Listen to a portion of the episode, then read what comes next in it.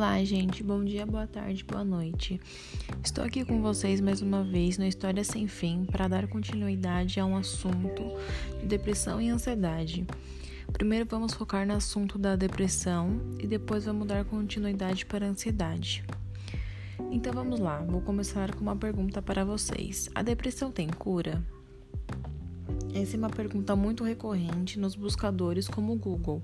É um reflexo do adoecimento crescente no Brasil. Os dados são alarmantes. Segundo a Organização Mundial da Saúde, mais de 322 milhões de pessoas no mundo sofrem com a depressão. No Brasil, são mais de 11 milhões de indivíduos com essa síndrome, o que posiciona o país como o maior número da América Latina.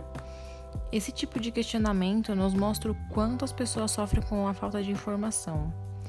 Por muito tempo, doenças psicológicas foram consideradas sinônimo de loucura e as pessoas que sofriam de tais transtornos eram alvos de preconceito.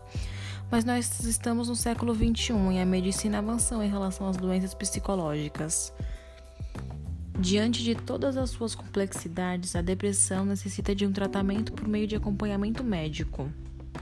Casos de depressão leve responde bem ao tratamento psicoterapeuta. No entanto, se o caso for mais grave, ele tem que usar antidepressivos, remédios. É, não existe um pré-definido como tratar a depressão, varia muito de acordo com o que o paciente tem, com o caso, com o médico, varia muito de pessoa para pessoa e de caso para caso. A depressão tem cura quando tratados com seus aspectos, tanto neurológicos como os psicológicos. Isso porque os medicamentos ajudam no controle de partes químicas que compõem a genética, mas também é necessário dar atenção às condições emocionais que compõem o quadro da doença. Justamente por isso, o tratamento acontece no médico a longo prazo. A, psicoterapia é um trabalho constante e profundo que traz resultados aos poucos. Enquanto isso, os remédios podem ter um impacto de curto prazo na saúde do paciente.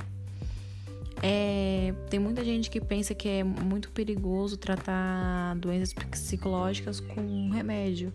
E não é, é necessário o uso dependendo do caso. Portanto, a depressão tem cura.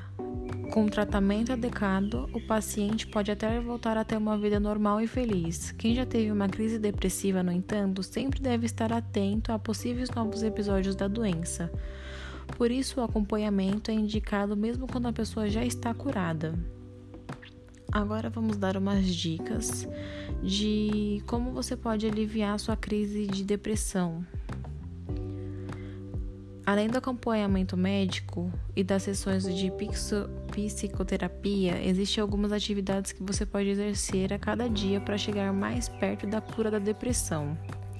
O importante é encontrar aquilo que proporciona prazer ao mesmo tempo traz benefícios para a mente e o corpo ao longo do tratamento da doença. Um exercício muito bom é a meditação, atividades físicas e a acupuntura. Todas essas atividades vão aliviar os sintomas do quadro depressivo. E a ansiedade? A ansiedade tem cura? Até hoje, eles não sabem a causa do problema da ansiedade, o que dificulta falarem a ter a cura dela. Entretanto, a medicina e a psicologia já tiveram muitos avanços. O tratamento para a ansiedade tem gerado ótimos resultados e ajudado muitas pessoas a conviverem tranquilamente sem o transtorno. Muitos pacientes, inclusive, não voltam a sofrer os sintomas de transtorno depois do tratamento. Assim, embora não possa ser falada sobre a cura efetiva, essas pessoas têm a remissão do quadro. Ou seja, dizer que o problema não pode ser curado não significa que o paciente tenha que conviver com os sintomas para sempre ou que vive em constante tratamento. Como funciona o tratamento? Para aliviar os sintomas de ansiedade e chegar à remissão do transtorno, o ideal é que suas causas sejam tratadas por meio da psicoterapia.